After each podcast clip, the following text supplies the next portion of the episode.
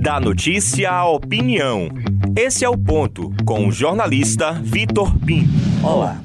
Sabe aquela pergunta que custa um milhão de reais e é difícil de responder? Pois é. Uma dessas é a seguinte, que envolve a política baiana. O Republicanos vai mesmo topar a parada e lançar João Roma candidato a governador em detrimento da relação que o partido tem com ACM Neto, que é outro pré-candidato ao Palácio de Ondina, contrariando as expectativas dos caciques locais da legenda e numa dinâmica de cima para baixo, ou seja, de Brasília para Bahia, eu digo que sim. Se a campanha começasse hoje, esse cenário já estaria traçado. O partido sofre com seus dilemas, pois o fruto da vinculação da sigla com a ACM Neto garantiu um senhor espaço na Prefeitura de Salvador, hoje capitaneada por Bruno Reis. Numa forma de retaliação, por ser um fiel sucessor de ACM Neto, Bruno Reis poderia até tesourar os espaços ocupados, mas também não teria uma sigla municipal de peso para articulações futuras.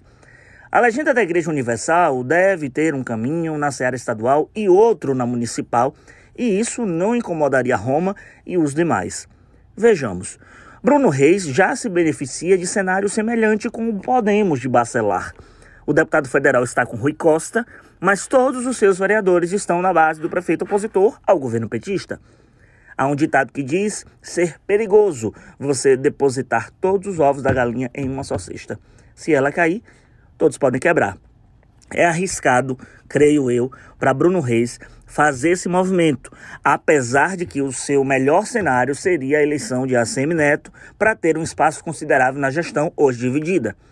Mas e se o almejado não ocorrer? Falei sobre isso, inclusive, em um outro comentário, é, sobre essa espada na cabeça de Bruno Reis. E para ter força futura na mesa de negociação, vai necessitar ter partidos que possam, melhor dizendo, defendê-lo.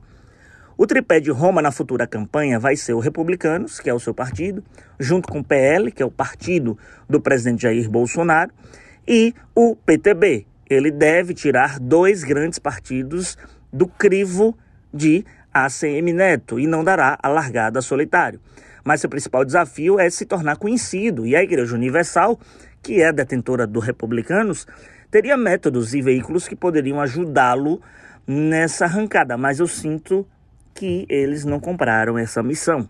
Fica evidente que ainda existe um acanhamento perante o ex-prefeito de Salvador e pretenso candidato ao governo e também com a atual gestão do Tomé de Souza.